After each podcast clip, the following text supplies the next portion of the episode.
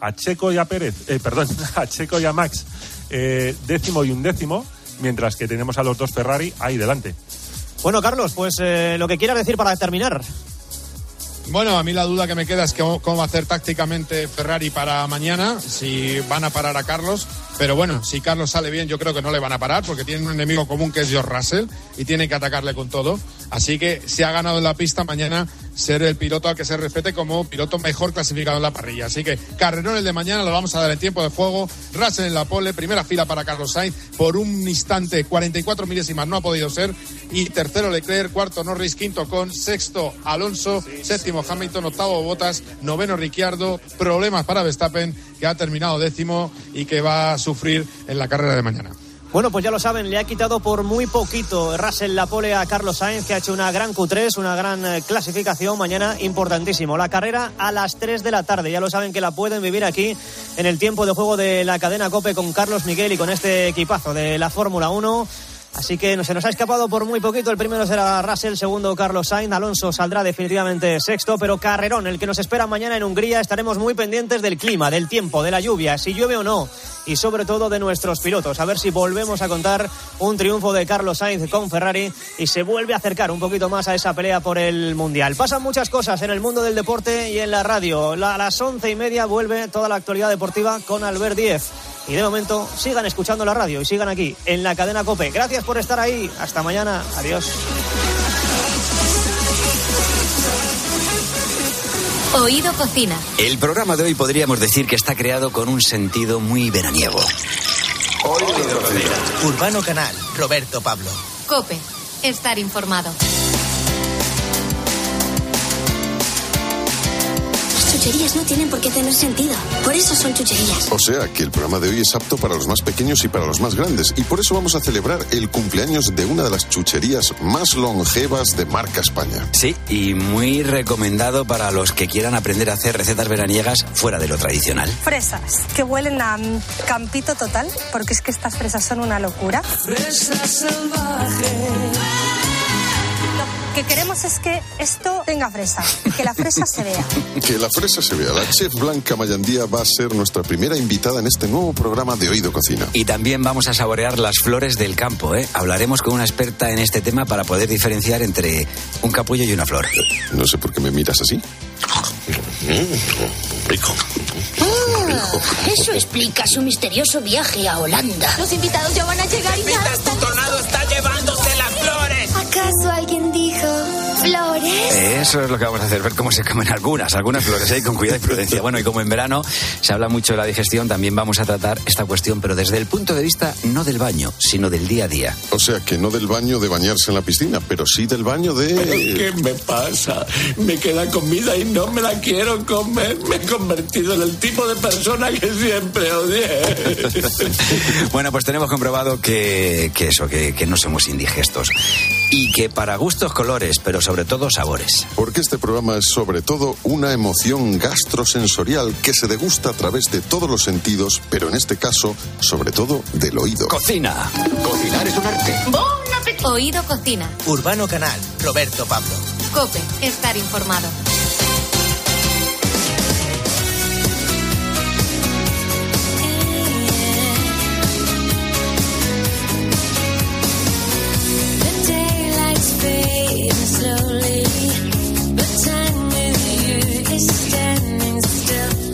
Este programa somos muy de producto y cocina de temporada. Sabemos que es la mejor forma de disfrutar de las delicias que nos ofrece la naturaleza, además de ser una buena manera de contribuir al respeto por el medio ambiente. A mí me gusta, que sea respetuoso. ambiente. Yo siempre.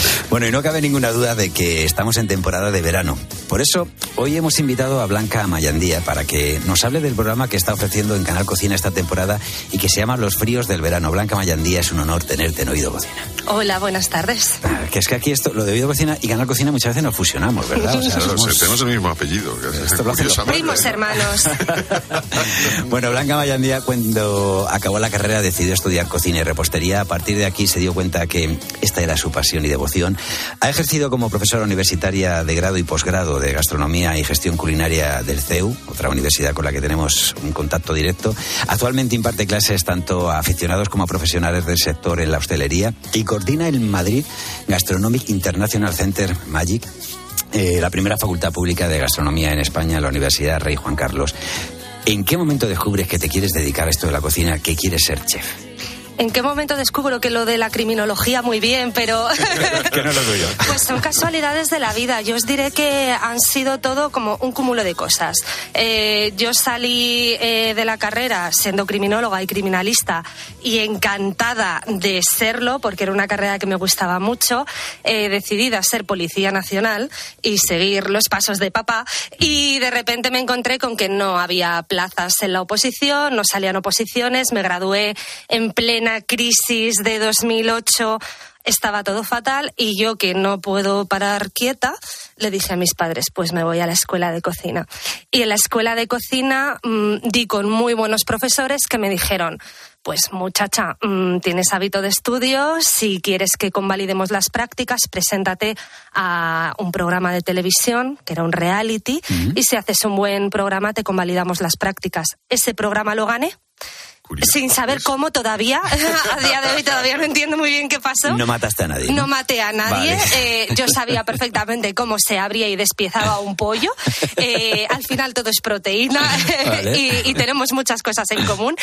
Y desde ahí, pues, eh, me llamaron de restaurantes, es verdad que teniendo eh, estudios universitarios para mí fue mucho más fácil eh, meterme en un ámbito universitario que al final es lo que me gusta, estudiar eh, la gastronomía a un nivel académico y poder enseñarla a un nivel académico también. Bueno. Y ahora después de muchos años he conseguido por fin aterrizar en la universidad pública, la Rey Juan Carlos, que además con este programa ha tenido mucho que ver y, y estoy encantada porque por fin la gastronomía pues se supone que puede ser accesible a todo el mundo. Yo creo que es que has seguido la cadena de pistas correcta. ¿no? Sí. Entonces, ¿te ha llevado a dónde?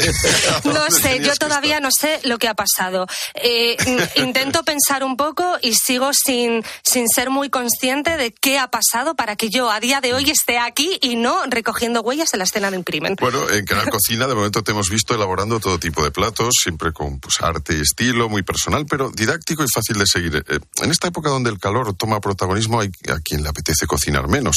Pero tú estás demostrando que en casa también se pueden hacer cosas muy ricas saliendo de la típica ensalada de siempre.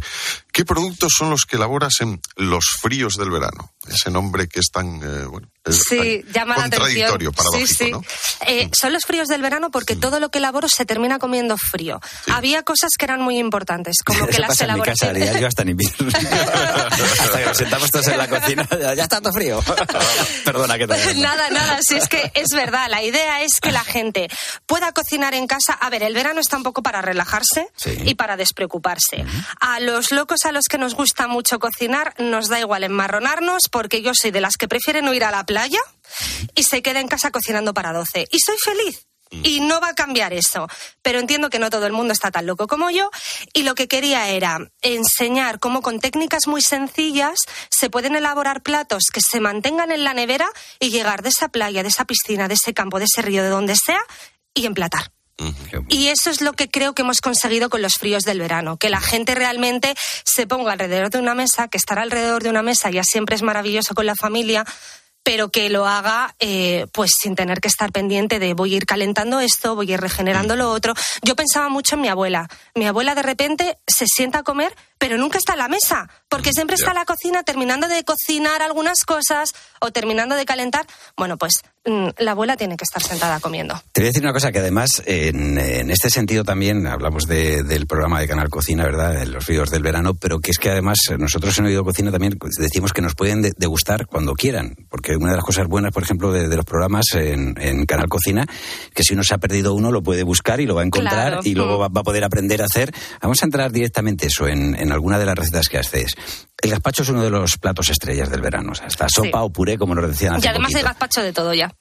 Eh, Por, por eso te digo, desde hace un tiempo hemos descubierto que además del tradicional hay otras opciones.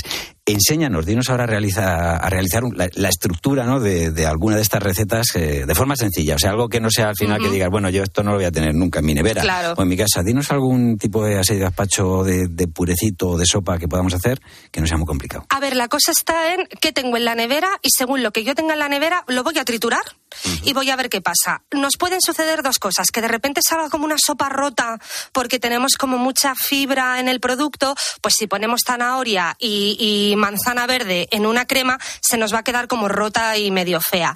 De ahí está pues la técnica del gazpacho de incorporar un buen aceite o incluso pan para que se integre todo o en el salmorejo o en el ajo blanco que también se incorpore ese pan. Lo que hay que hacer es probar. Yo hago un gazpacho verde, por ejemplo, en este programa, en los fríos del verano, que un día me salió porque lo que tenía era tomate raz, que quedaba muy verde, quedaba un verde horroroso y dije voy a potenciar el verde porque esto es un espanto y sabéis que también se come por los ojos y entonces incorporé aguacate. Como el aguacate es graso, conseguí que se emulsionara muy bien esa sopa y la verdad es que queda un gazpacho verde con ese sabor a gazpacho, a cebolla, a pepino, a ajo, a tomate, pero con ese algo detrás, que en este caso es el aguacate, que lo suaviza un poquito y que hace que, bueno, que tenga una cosa diferente. Al final el gazpacho es el gazpacho. Está claro. Cada uno lo hace en su casa un poco como quiere, ¿eh? Y se puede Sí, llamar sí. gazpacho. Pero, pero bueno, la- es ir cambiando y es ir adaptándose a lo que tenemos en la nevera. De todas maneras, de vez en cuando hay que, o sea, nosotros que nos gusta esto de romper y de construir y tal, ser un poquito tradicionalista en algunas cosas está bien. Porque Sí. dices, o por lo menos que avisen, ¿no? O sea, porque tú estás comentando este tipo de gazpacho, que es que hay, sobre todo en las bodas últimamente, y dicen gazpacho de sandía con no sé qué. Y acá dicen, bueno, llámalo como quiera, pero esto no tiene al final ni tomate, ni cebolla, ni no, sé no, qué. no, no, no. Tiene que ser la base de la receta tradicional y luego que le des un toque de algo. Claro, y a mí me parece fenomenal el gazpacho de sandía si la sandía realmente está aportando algo. O sea, si añades algo que no aporta, pues en este caso la cremosidad del aguacate, por ejemplo, que os decía, no tiene sentido que lo incorpores. Tiene mucho sentido que sustituyas, por ejemplo, el pan de un salmorejo, si hay alguien celíaco, por mango. Mm, porque vas a conseguir esa emulsión de nuevo, que se quede muy suave y evitas poner un ingrediente que quizá no pueda comer todo el mundo. Pues, Las claro. cosas con sentido se justifican. Bueno. Cuando empezamos a poner cosas ahí que ya ni... eh, ah, de aquella mm, manera, ya no pues, sabemos. eh, Eso es sopa de estudiantes. De todo lo que ha sobrado durante la semana se echa come. Efectivamente, pues como las salsas de la pasta. eh, Esto es Claro, así, sí, sí, efectivamente. Bueno, eh, estábamos hablando de- del verano, eh, de que pues, eh, en verano todo el mundo pues, nos pasamos un- algunas horas más al día en la calle, porque pues eso, bueno, eh, te vas a dar un paseo, vas a tomar el vermú, vas a lo que sea, y luego llegas a casa y de repente está todo por hacer en la cocina. ¿Qué es lo interesante tener en el frigorífico para poder hacernos eso, una, una comida que salga rápida y venga, la preparamos y en un momento estamos todos comiendo? ¿Qué, Pues qué- qué ingredientes? es que yo creo que es eso, además de tirar de las sopas eh, y además sopas caseras, que abres la nevera, de repente ha decantado, tienes la parte del agua, va- bueno, se remueve, no pasa nada, se regenera y queda maravillosa. Yo soy muy fan de hacer como mis propios embutidos y fiambres. Eh, lo que he hecho también, por ejemplo, en los fríos del verano ha sido una pechuga de pollo o una pechuga de pavo. La meto en una salmuera que además luego va a conseguir que se quede más jugosa esa pieza de carne, que absorba esa sal un poco por osmosis y que consigamos que sea una pieza mucho más rica. Se asa o se cuece envuelta en un film y se va tirando de ella como si fuera un fiambre. El frío nos va a ayudar a, a- a, pues eso, a que se mantenga durante más tiempo y también esa salmuera. Creo que son cosas muy interesantes, igual que lo de hacer una falda rellena en verano, que a lo mejor no pensamos que pueda ser muy útil, pero estamos haciendo una pieza de carne, la rellenamos con cuatro cosas, mm, cerramos que es que no hace falta saber bridar. cortar, Hacemos, le damos unas vueltas con un hilo de algodón apto para este uso y maravilloso. Fría en la nevera y laminitas. Voy a empezar a mezclar ya la manteca de cerdo mejor que esté a temperatura ambiente. Podéis poner aceite, pero es verdad que lo lógico cuando cocinamos con cerdo es utilizar manteca y además nos va a quedar mucho más jugosito. Bueno, con la manteca es espectacular. Y voy a poner bien de pimienta negra para que esto esté muy bueno y sal. Lo que quiero es hacer platos muy ricos. Voy a por el siguiente ingrediente, que en este caso es la mostaza y para adentro. A mí me gusta siempre utilizar una mostaza de grano, de estas tipo la antigua. Me da así como buen rollito. Me parece que las cosas que tengan mostaza en grano, no sé, como que tienen un Das muy buen rollito, Blanca. Das muy buen rollito. Yo, soy muy fan, yo lo reconozco. o sea, a mí me encanta eh, ver la televisión y cada vez yo creo que la mayoría nos hemos ido un poco a- al final. a- tenemos muchas plataformas pues, a seleccionar lo que queremos ver y a los que nos gusta la gastronomía, pues Canal Cocina es algo que nos aporta muchísimo, sobre todo para aprender y luego sorprender, ¿no? Cuando viene alguien, cuando viene alguien a casa. Y lo ha dicho antes eh, Urbano, yo creo que mejor no se podía definir, que eres muy didáctica y, y aportas sencillez, ¿no? A cosas que dices, yo esto no me atrevería a hacerlo, y sin embargo luego se te ve hacer algo a ti. Otra cosa es el resultado. El resultado sale. Yo, yo he comprobado, hay muchísima gente luego por redes que me manda las fotos de los platos que yo hago, que es algo que cuando te pasa alucinas, porque de repente dices, ostras, es que lo que he hecho lo está haciendo la gente de verdad, que al final es en lo que consiste el programa, Le ¿no? pone filtros. No, pero me parece súper interesante que la gente diga, oye, lo he hecho y ha salido bien. Y yo antes de ser cocinera era muy usuaria de Canal Cocina. O sea, Canal Cocina tiene veintipico años ya, no sé si veintidós años. A mí me han castigado sin ver Canal Cocina por sacar malas notas. bueno. No me castigaban sin dibujos porque mm, lo que veía era Canal Cocina. Y, y- y el día que yo entré a trabajar en Canal Cocina y a grabar programas con Canal Cocina, dije, ostras, es que estoy al otro lado, Estás- qué fuerte. Qué fuerte. Oye, ¿qué es lo que más te gusta en general ya, aparte de, evidentemente, en el verano, pero eh, ¿cuál sería tu plato preferido? Pues es que yo me voy mucho como a la cocina mediterránea de mi tierra, que es Menorca, y pues a platos, pues eso, lo mismo, muy frescos, muy con sabor a toda la vida, muy con sabor a lo que hace mi abuela y a lo que hacía mi bisabuela, pues esa pieza de carne que se asa, que se le pone manteca, porque además es algo, por ejemplo, muy típico en Menorca, para conservarla incluso más tiempo y que está en la nevera. Y comiéndotela fría de la nevera, tiene sabor y está buena. Y te la metes en un bocadillo. Eso es lo que me apasiona, eso es lo que está buenísimo. Son platos que, que son eso, como intercambiables, que son eh, eh, pues, se pueden utilizar de distintas formas, lo dices, tener ahí, cortas unas lonchas, le pones un poquito de, de mayonesa o de un aceite o no eso sé es. qué, en unos La mayonesa panes. que no falte. La mayonesa, sí. La mayonesa hecha en casa. Y eso, eso sí, con cuidado, porque en verano hay Eso que tener es. mucho cuidado con Sí, ella. sí, sí. Sí, también aprovechando que encima estábamos grabando en la Universidad Rey Juan Carlos, que estábamos en un ambiente muy académico, aprovechando que por fin tenemos gastronomía en la universidad pública, he querido ser incluso más académica eh, todavía y hablar de trucos que son muy importantes en verano, teniendo en cuenta las temperaturas que tenemos, que, está, que son incompatibles con la vida prácticamente, y, y enseñar a hacer maonesas pues que quizá no tengan huevo eh, crudo, ya a lo mejor académicamente no se le puede llamar una maonesa, pero tirar por una maonesa con un huevo cocido o por una lactonesa con leche, que las leches que compramos son UHT, nuestras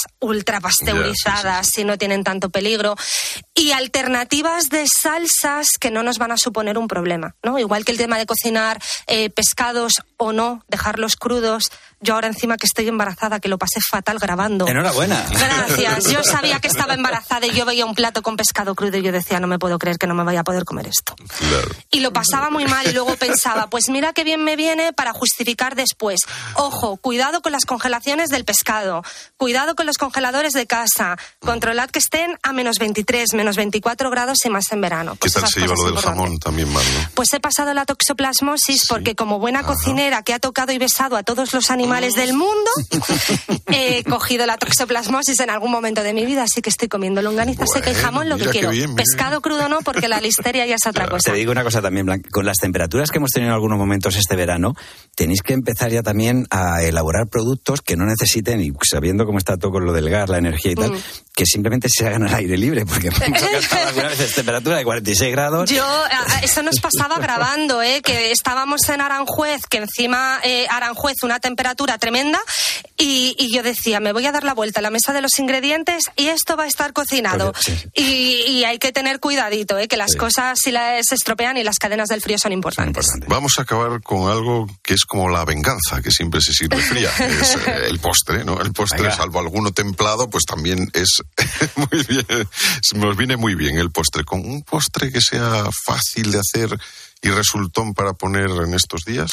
Pues mira, yo aprovechando que estábamos en Aranjuez, en el campus de Aranjuez, quería utilizar producto de la huerta de Aranjuez y evidentemente me tiré a las fresas, las fresas de Aranjuez que son maravillosas. Fresa tipo fresón. La fresita de Aranjuez dura segundo y medio, está maravillosa, pero no la utilicé.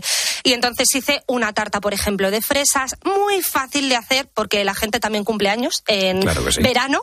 eh, y luego quise dar truquitos para poder hacer helados. Ah. Que en casa van a cristalizar un poco, no pasa nada, pero helados de los de toda la vida, con su natita. No hace falta que tengan plátano congelado todos. ¿Eres de Madrid o eres de Menorca? A ver. No, a ver, yo en tengo el corazón dividido. eh, mm, para el fútbol soy muy de Madrid. ¿Vale? eh, y yo luego, a mí cuando me- mi arraigo está en Menorca. Tenías cara de ser del Atlético del Rayo, lo sabíamos. Sí, verdad, totalmente. Que no me quiten el carnet del Madrid, por favor. Blanca Mayandía, muchísimas gracias por habernos acompañado en Oído Cocina, Los Fríos del Verano, el eh, programa que podemos ver durante todo este veranito y refrescarnos mientras y disfrutar mientras que comemos. Muchas gracias. Que paséis un buen verano y comáis muy bien. Oído Cocina. Urbano Canal, Roberto Pablo. Cope. Estar informado. Este programa es una ensaladilla de contenidos. Hola, soy Paco, responsable del bar-restaurante Ponzano, situado en la calle Ponzano en el número 12. La ensaladilla rusa de nuestra casa es una de nuestras tapas principales, tanto en la barra como en el restaurante. ¿Y por qué es principal? Porque es súper, súper jugosa. Lleva patata que cocemos todos los días, huevo duro que rayamos para que se mezcle bien con la patata cocida, el atún en escabeche que es de primerísima calidad y luego la mayonesa que hacemos a diario con aceite de oliva virgen extra y girasol, un 50-50. A esta mayonesa le añadimos un poco del jugo del, del atún en escabeche. Sobre la ensaladilla ponemos unos pimientos rojos de la variedad Palermo Chocolate que asamos a, a diario. Este pimiento eh, es totalmente diferente al pimiento morrón y le da un toque dulce. Y aparte también eh, picamos unas piparras encurtidas que le da un toque ácido y está buenísima. Pues esta es nuestra ensaladilla. Un abrazo.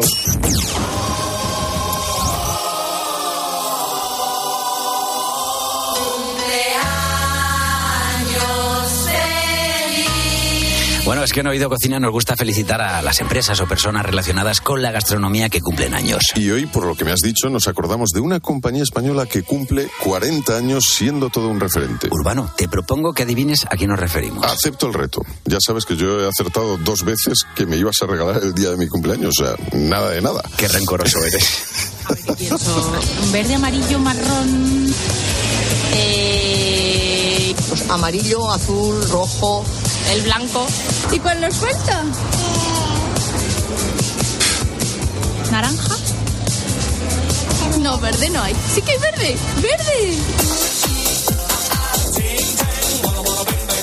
Pues no sé, con esta descripción me imagino que pueden ser o una empresa de tintes con sabores o de, de- yo qué sé, de, de colorines o un semáforo que se ha vuelto loco. Bueno, veo que, que te está costando, pero todo eso te pasa porque hace tiempo que te hiciste mayor y has dejado de imaginar. Vamos con la segunda pista. A ver. A ver, son redondos y de chocolate. Son de muchos colores y están buenísimos. Me lo dan cuando como muy, muy bien. Mm, es una chuche, ¿no? Esto. Tipo de, de bombón, me imagino, algún caramelo. Está claro que a, a los pequeños les gusta, claro. Estás acercando Sí. mucho, sí. Ahora te voy a tararear la canción a ver si aciertas, ¿vale? A ver. Hombre, eh, yo creo que esto es. eh, sí, eh, pim pam, toma la casita. ¡Ay, lo lleva! Y si queréis saber lo que son, son la casita. Chicos, la casita. La casita.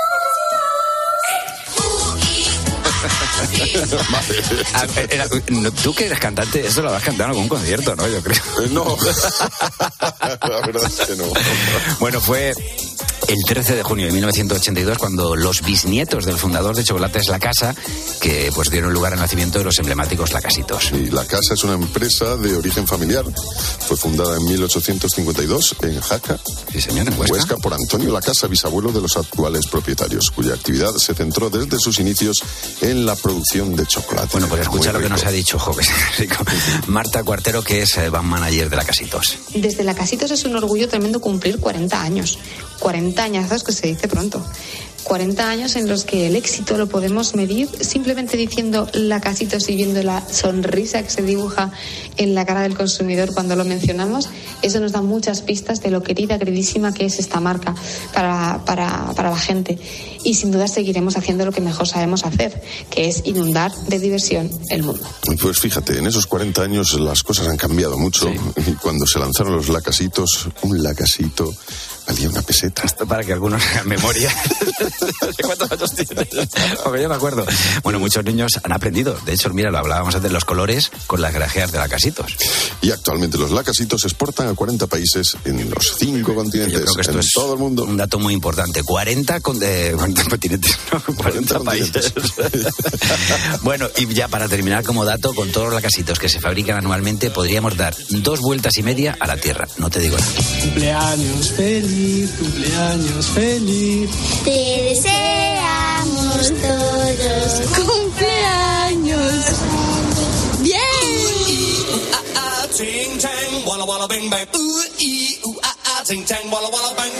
Oído Cocina. Urbano Canal, Roberto Pablo. Cope. Estar informado. Este programa es una ensaladilla de contenidos. Buenas, ¿qué tal? Soy José Miguel del restaurante Úscar aquí en la Rotonda de Embajadores y os vamos a explicar cómo hacer una ensaladilla.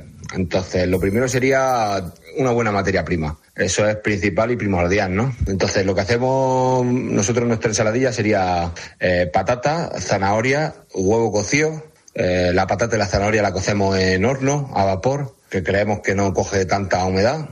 Rayamos con rallador, tanto la patata como la zanahoria, como los huevos. Incorporamos aceituna negra, atún.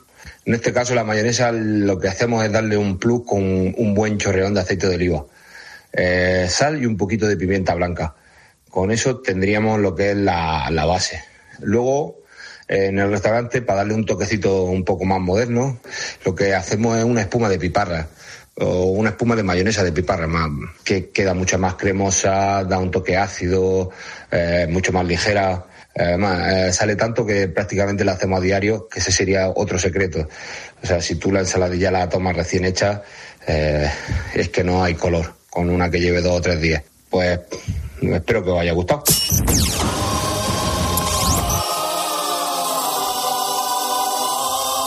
Oído Cocina. Urbano Canal, Roberto Pablo. Cope. Estar informado.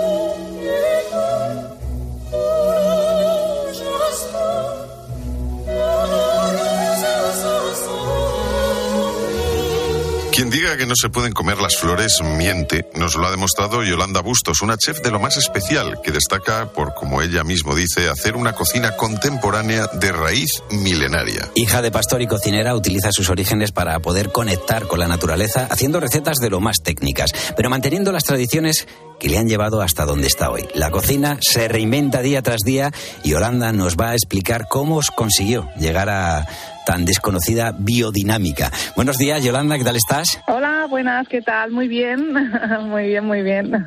Feliz de estar aquí compartiendo flores eh, en el programa. Encantado, siempre compartir y flores. es fantástico.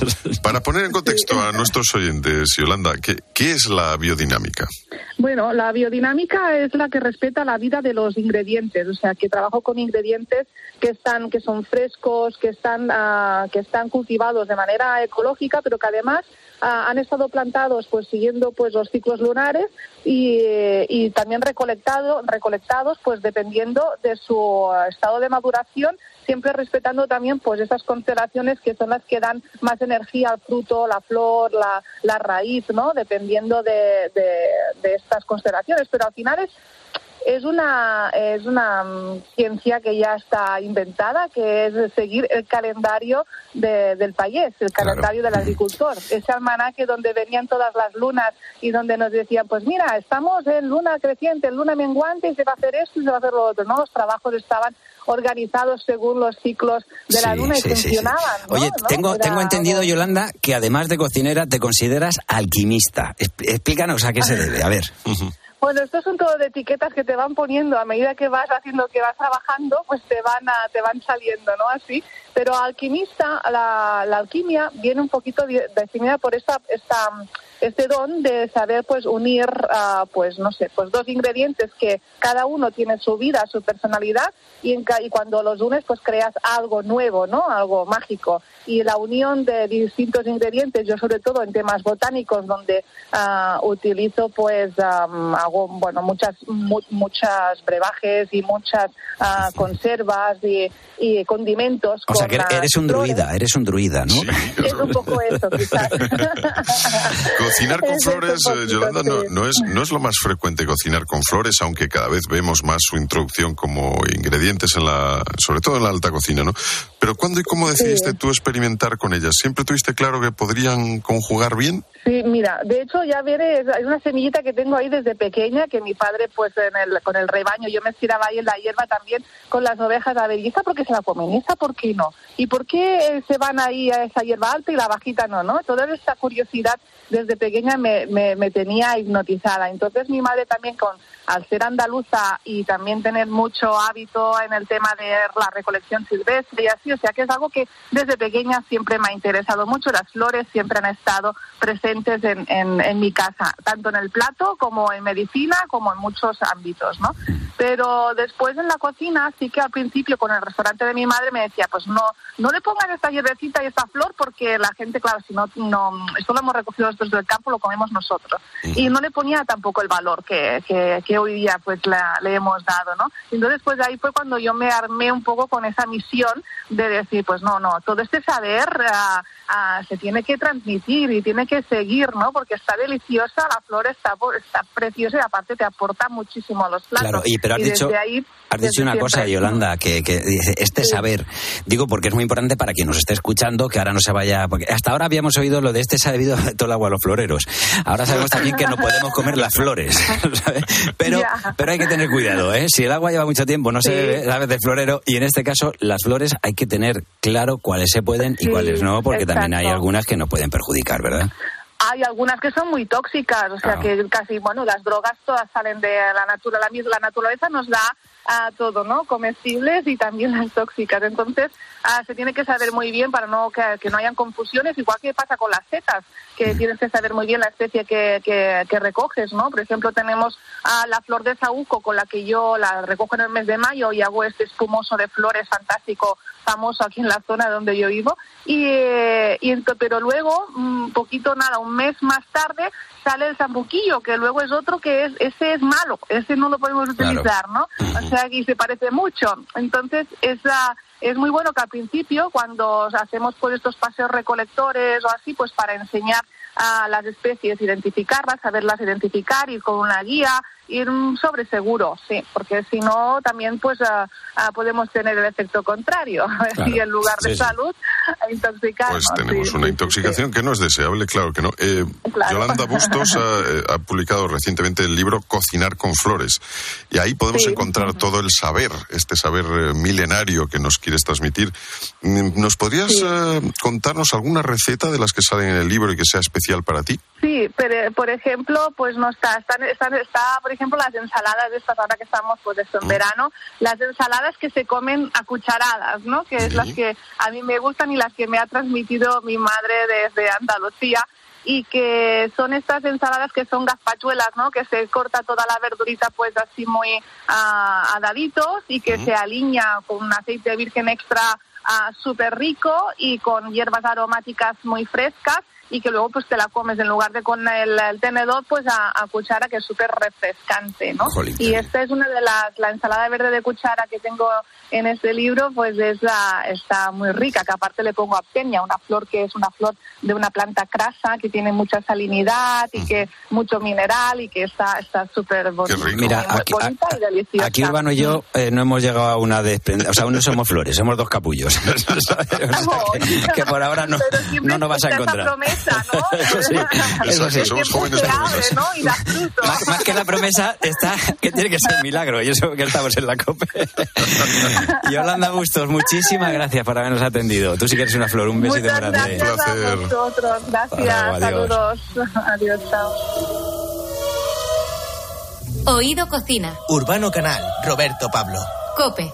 Estar informado.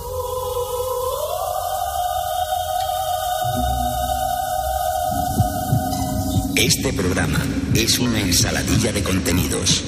Hola, soy el chef Beltrán Alonso. Eh, llevo, manejo el restaurante Casa Moris en la Plaza de San Miguel número 5 y vamos a hablar de la ensaladilla. Nuestra ensaladilla es una ensaladilla muy cremosa, una ensaladilla base y muy ligera.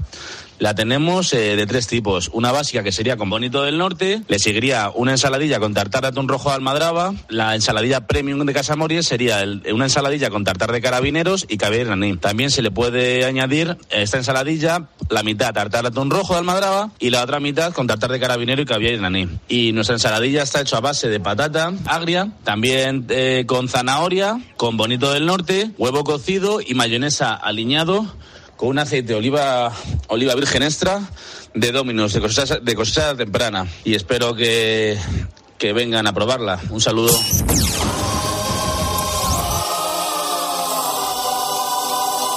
Oído Cocina.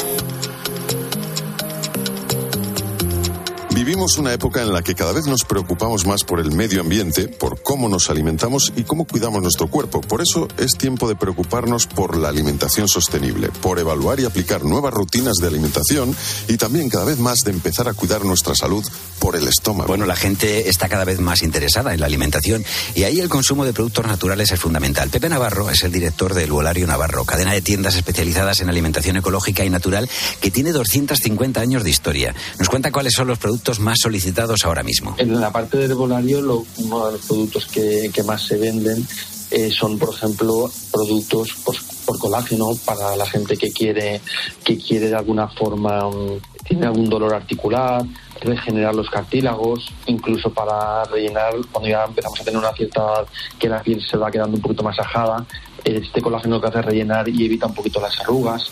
Es uno de los productos que más se venden. Es una dieta, eh, en una dieta equilibrada también es muy importante hacer un buen desayuno. Le preguntamos a Pepe Navarro qué productos son buenos para empezar el día. Puedes tomar mm, por las mañanas cereales, porque el, el desayuno es muy importante, pero sobre todo lo que me gustaría dejar claro que, que, que yo creo que la OMS, la Organización Mundial de la Salud, ya tiene recomendaciones muy claras, pues por ejemplo hacer buenos desayunos y a medida que va pasando el día ir disminuyendo la cantidad de comida. Claro que sí, por supuesto también es fundamental acudir a los productos saludables y más respetuosos con el medio ambiente. Elegir productos ecológicos siempre que se pueda es una recomendación básica. Y luego un tema también muy importante de los productos ecológicos es que socialmente son mucho más respetuosos. Es decir, productos ecológicos respetan mucho más al agricultor, respetan mucho más al ganadero, porque es la parte más débil del- de la cadena alimentaria.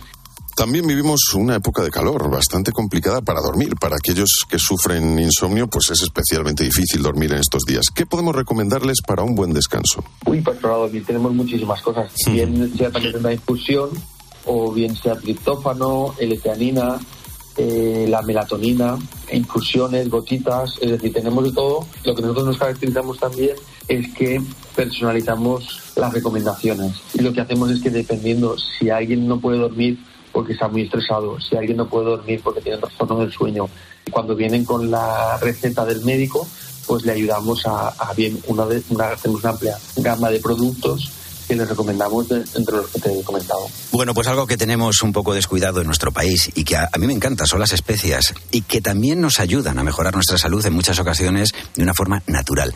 ¿Cómo pueden las especias dotar de un sabor muy diferencial a los platos? Pues hablamos con Paco López Mira, cocinero de Carmencita, en una empresa centenaria en el sector de las especies. Para sazonar bien un plato hay que tener en cuenta cómo utilizarlas, en qué momento hay que utilizarlas, qué cantidad hay que aportar. Un caso muy, muy simple. Estoy eh, hirviendo marisco y le puedo aportar un poquito de clavo, un poquito de laurel. Con el punto justo eh, queda y da un sabor muy equilibrado. Algunas especias son antioxidantes, otras son digestivas. Vale, pues sería el comino, el clavo, la, eh, la pimienta, eh, nos ayudaría a favorecer la, la digestión. Por ejemplo, el jengibre es considerado como un ibuprofeno natural. Eh, nos ayuda a calmar náuseas y, y los mareos. Vamos a usar alguna en una receta con el cocinero Paco López Mira. Súper sencillo, eh, todos los guisos de estilo couscous, se utiliza canela. Se puede utilizar también pues para el shawarma, para marinar todo tipo de carnes, eh, lo suelen utilizar mucho. Llevaría cilantro, comino, pimienta, un poquito de jengibre. Mm, bueno, pues esto va cargado de sabor, siempre en cantidades adecuadas, porque no nos olvidemos de que hasta la especia más usada nos puede estropear un plato si la usamos en exceso. ¿Qué podríamos hacer en este caso? Es una de las cosas que tienen las especias, es un sustitutivo de la sal. Entonces, si no quieres ponerle eh, sal porque eres hipertenso, puedes eh, aportar especias para darle sabor a, esos platos. Se le puede poner comino, eh, pimentón, romero, sabores intensos y que aporta a nuestro plato bastante sabor, sin Mm. necesidad de sal. Claro, o sea... Aportándole sabor. la- las especias son sustitutivas de la sal. O sea, porque, claro, si tú te pasas con la sal o no te viene bien, pues puedes recurrir a eso, echarle un poquito más de pimienta, un poquito más de sabor. Cúrcuma. Llenemos nuestra vida de sabor. Oído Cocina. Urbano Canal, Roberto Pablo. Cope. Estar informado.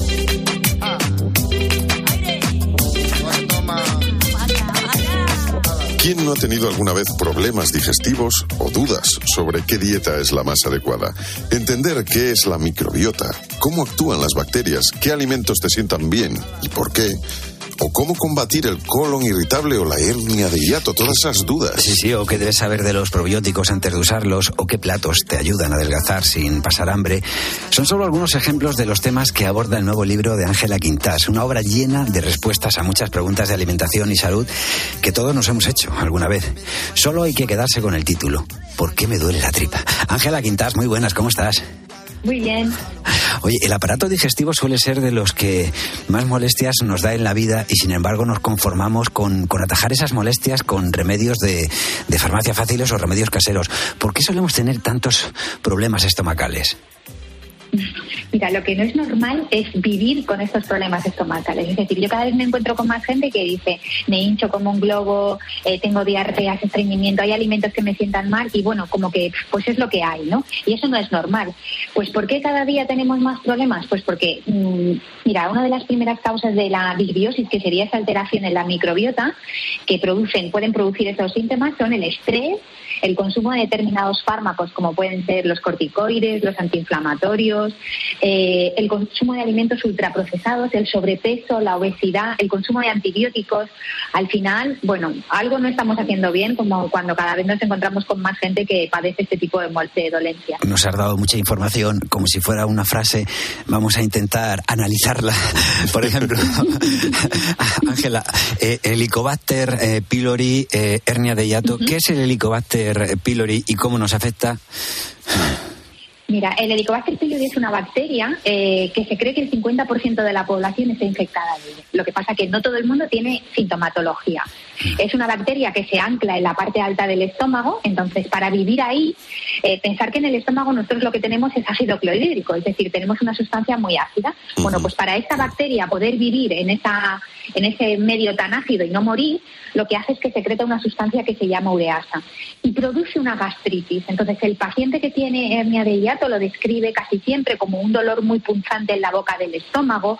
Hay gente que lo describe como si le estuvieran clavando un puñal o como si tuviera un puño que le saliera de fuera hacia adentro.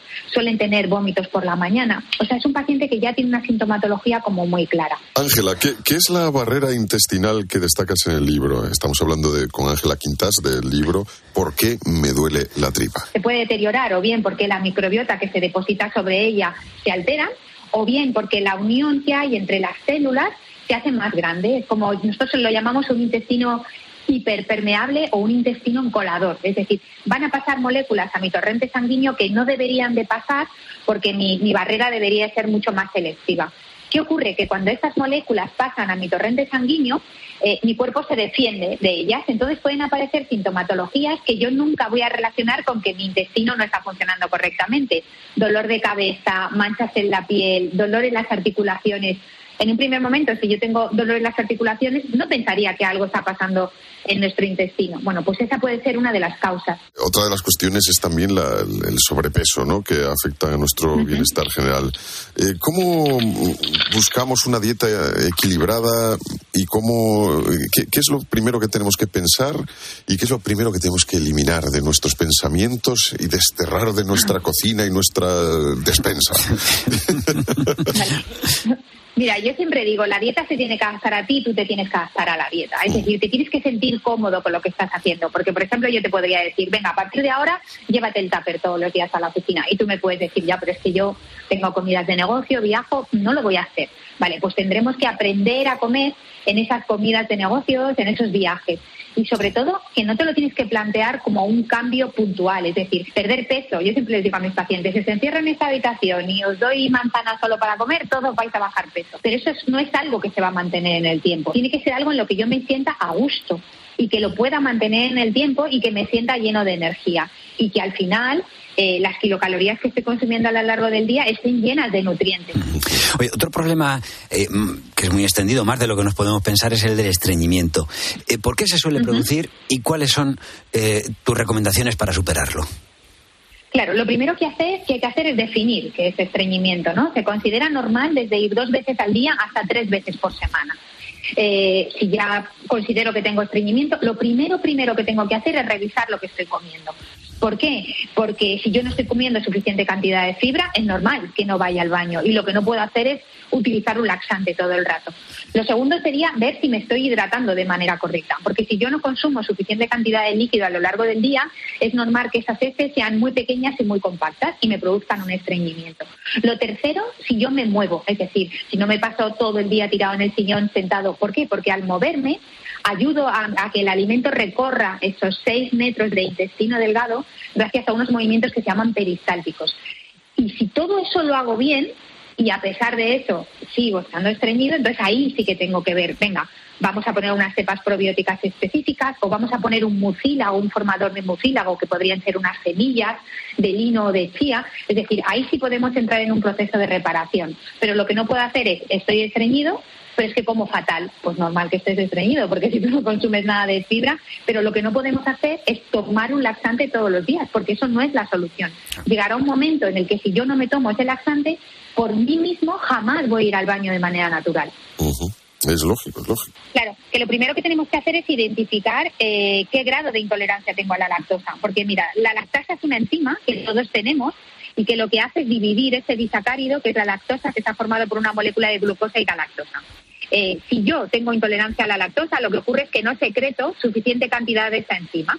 ¿Dónde es donde más lactosa encuentro? En la leche de vaca. Pero es cierto que en el proceso de fermentación de esa leche para hacer yogur y para hacer queso, las propias bacterias que hacen esa fermentación producen esta enzima, de tal manera que la concentración, por ejemplo, que yo encuentro en el queso de lactosa es mucho más baja. Y si encima hablamos de otros animales, la oveja es la que menos lactosa tiene. Entonces, ¿por qué me voy a quitar todos los lácteos si realmente yo puedo consumir un queso de oveja o un yogur de oveja, pero lo que no puedo tomar es un vaso de leche de vaca. Entonces ahí es donde tenemos que ver en qué gradiente somos. La alegría que le acabas de dar a, Urbano. O sea, no sabes tú. Y, sin embargo, la tristeza para las ovejas, que las van a tener que estar apretando las ubres para sacar leche. Para, Vamos a ir dejándote ya, que sabemos que tienes mucho trabajo, consulta. Eh, bueno, estamos hablando, estamos hablando con Ángela Quintas, que es licenciada en Ciencias Químicas y máster en Dietética y Nutrición Humana. Desde hace más de 15 años eh, trabaja y dirige su propia consulta de nutrición que es, pues, se ha convertido en una de las de mayor éxito en, nuestro país. Eh, Ángela Quintas, ya para esta pregunta es de las que, bueno, y sobre todo estamos hablando con ella porque acaba de publicar un libro que se llama ¿Por qué me duele la tripa? Y ella en este libro nos da muchas de las soluciones a esos dolores de tripa que muchas veces no sabemos el por qué, ¿no? Ángela, esta ya es una pregunta de nivel, es como para cuando te dan ya el tercer grado en inglés. ¿Qué es la candidiasis y cómo afecta a una persona que la tiene? Eh, mira, la cándida es un hongo, una levadura, que todas las mujeres tenemos un reservorio de cándidas en la vagina. El problema es cuando esa cándida crece y coloniza otras zonas donde no debería estar. Entonces, hay una cándida que cuando se deposita en el, en el intestino se llama eh, cándida, cándida estomacal y tiene una sintomatología muy clara. Es ganas de comer dulce a todas horas, ¿Mm? Como si tuviera dentro al monstruo de las galletas, o sea, mm, o como o como, ¿por qué? Porque este, esta levadura se alimenta de azúcares y de antibióticos. Entonces es una gana de comer dulce de manera compulsiva, dolor en las articulaciones, eh, hay gente que le molestan mucho los olores, cambios de humor. Entonces hay mucha gente que tiene esta cándida estomacal y que realmente no entiende qué es lo que le pasa, ¿no? O sea, eh, le hacen una gastroscopia está bien, le hacen una colonoscopia está bien, pero hay algo que no está funcionando bien. Bueno, pues el causante puede ser este humo. Vale. Hay gente, perdona, que ha, sé que ha pasado la COVID eh, de manera sobre todo grave y sé que, que tiene un poco pues esos síntomas. ¿eh? Lo de necesitar Claro. comer dulce, lo de esto que estabas comentando. ¿Puede tener alguna relación? Claro. Fíjate, se están haciendo estudios en los que se está mirando la microbiota, la relación entre microbiota y COVID. Y lo que están estudiando es por qué dentro de una misma familia o dentro de un grupo de personas hay gente que lo coge de una manera o de otra, hay gente que incluso no se infecta. Entonces está viendo si tiene que ver el tipo de microbiota que tiene y las bacterias de las que están compuestas. Entonces, porque se ha visto, por ejemplo, que en enfermedades como la ansiedad, el Parkinson, la esclerosis múltiple, hay una alteración de esa microbiota. Entonces, están viendo si la explicación de por qué unas personas reaccionan de una manera tan diferente frente al COVID, incluso gente de la misma familia, puede ser eh, que el origen esté o la causa esté en su microbiota. Ujú. Porque me duele la tripa es el nuevo libro de Ángela Quintas y tiene todas eh, las respuestas a todas estas preguntas que nos hacemos cada uno cuando de repente algo no funciona bien en nuestro cuerpo. A no ser que es que te hayan dado un puñetazo, que entonces es por el puñetazo, ¿eh? no es por nada que hayas ingerido, que eso es diferente. Ángela Quintas, muchísimas gracias. Un abrazo. Un abrazo y Un placer, un beso. Chao.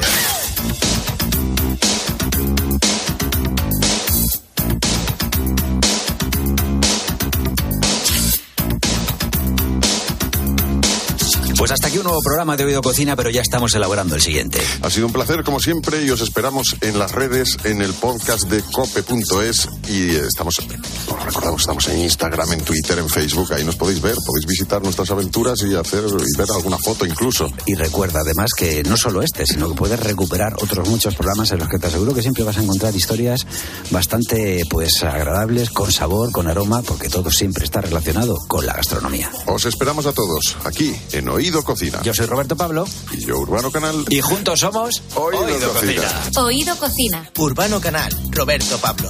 Cope. Estar informado.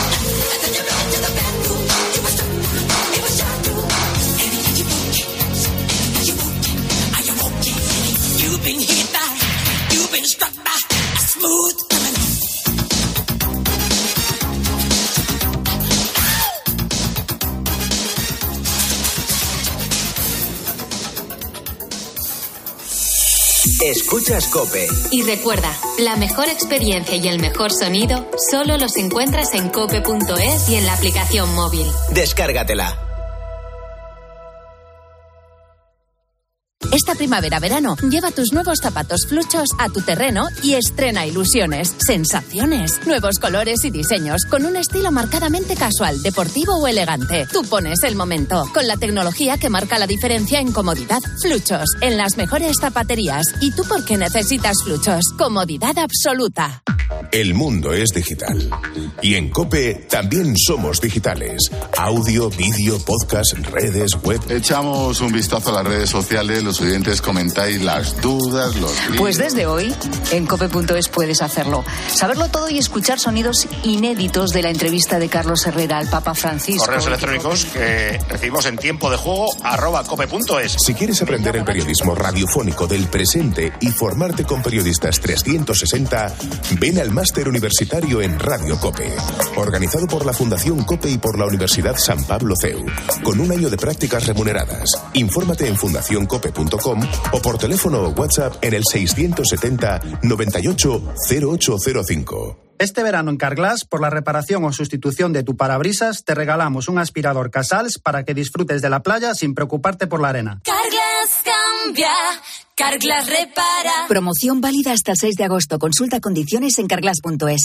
Señoras, señores, me alegro. Buenos días. Lo más interesante del día seguramente estará. Toda la información y el mejor análisis para saber cómo te afecta lo que sucede a tu alrededor lo encuentras de lunes a viernes de 6 a 1 del mediodía en Herrera en Cope con Carlos Herrera.